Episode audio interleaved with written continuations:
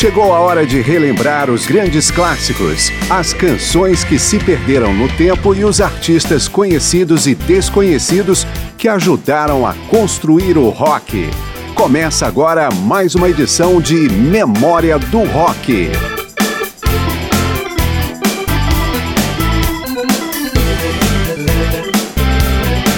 Ao longo do mês de março, Memória do Rock está trazendo a obra de artistas femininas que tiveram participação no desenvolvimento do rock, especialmente no chamado período clássico, que se estendeu da metade dos anos 60 até o final da década de 70.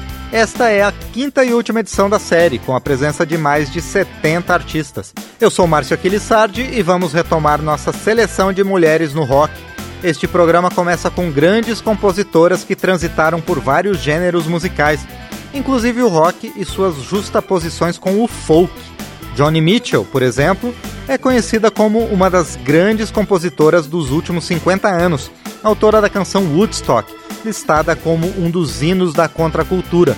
Seu álbum Blue, de 1971, está na lista dos trabalhos que marcaram mudanças na direção da música.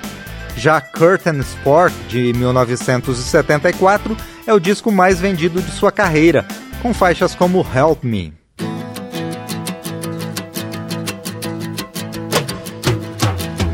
Help me, I think I'm falling in love again. When I get that crazy feeling, I know I'm in trouble again. I'm in trouble, cause you're a rambler and a gambler and a sweet talking ladies man.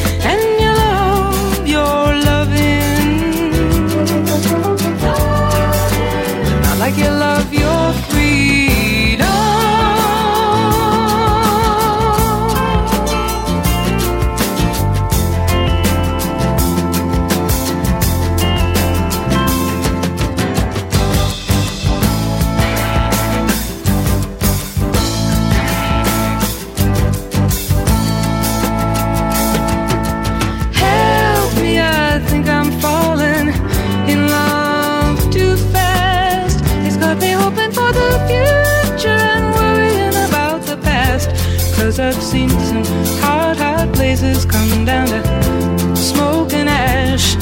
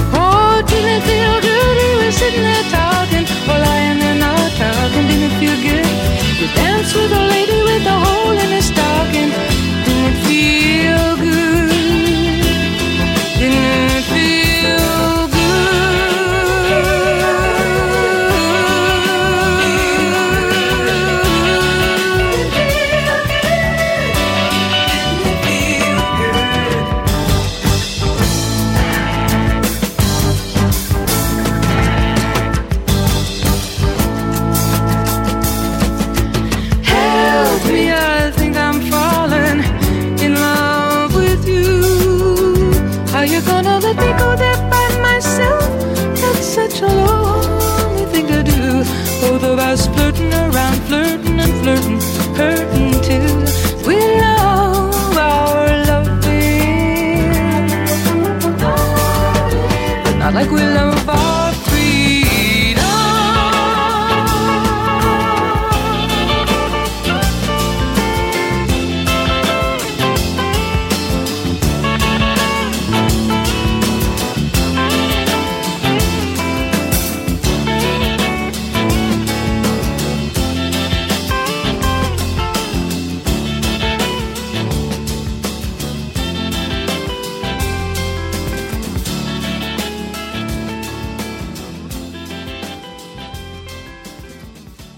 Help Me com Johnny Mitchell. Outra artista que teve um papel preponderante ao longo do período clássico do rock é Marianne Faithfull, uma das poucas mulheres a participar da chamada invasão musical britânica aos Estados Unidos, no meio da década de 60. Depois de passar por problemas com as drogas ao longo da década seguinte, ela ressurgiu em 1979 com o aclamadíssimo álbum Broken English, que inclui a canção The Ballad of Lucy Jordan,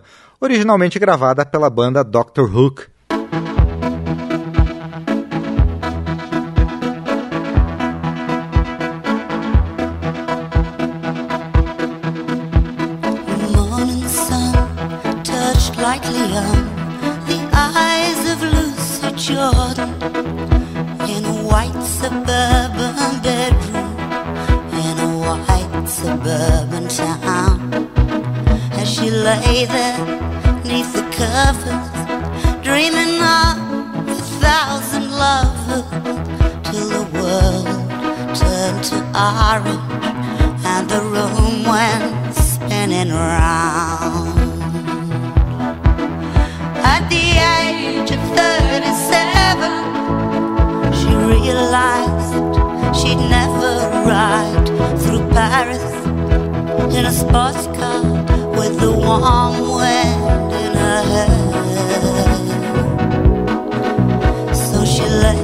phone keep ringing and she sat there softly singing little nursery rhymes she'd memorized her daddy's easy chair. Her husband, he was off to work, and the kids were off to school. And there were oh so many ways her to spend a day. She could clean the house for hours. Or rearrange the flowers or a naked through the shady street, screaming all the way. At the age of 37, she realized she'd never ride through Paris in a sports car with the warm wind in her hair. So she let the phone keep ringing as she sat there softly singing pretty nursery rhymes she'd memorized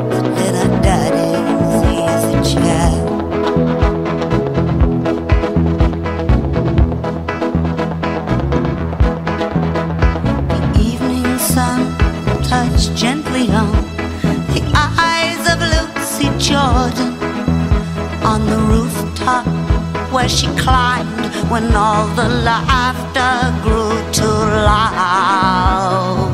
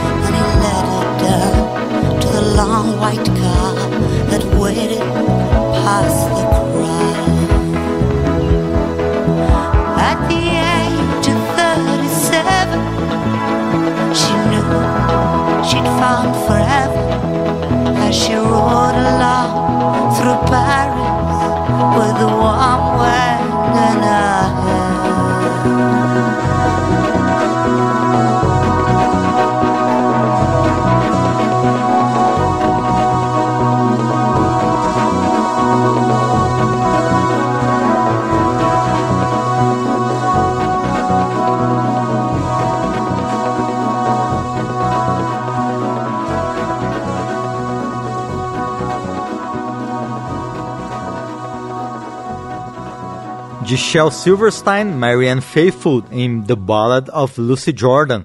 Integrante do Rock and Roll Hall of Fame, Joan Baez é conhecida por sua parceria com Bob Dylan, de quem gravou várias canções, e por ter lançado álbuns ou músicas em seis línguas diferentes. Além disso, ela costuma mesclar seu repertório próprio com composições de outros artistas. Uma delas é Brothers in Arms, que foi gravada antes pelo Dire Straits.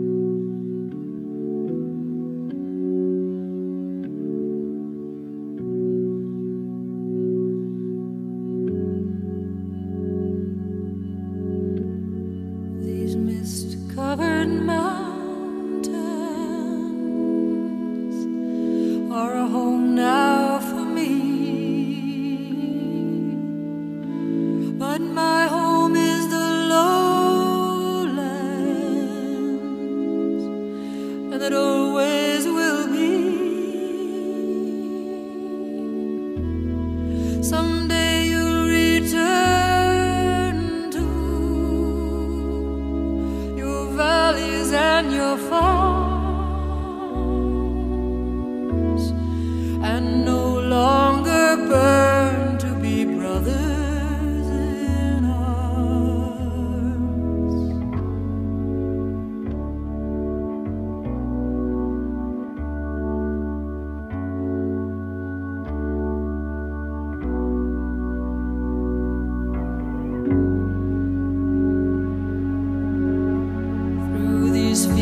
of destruction.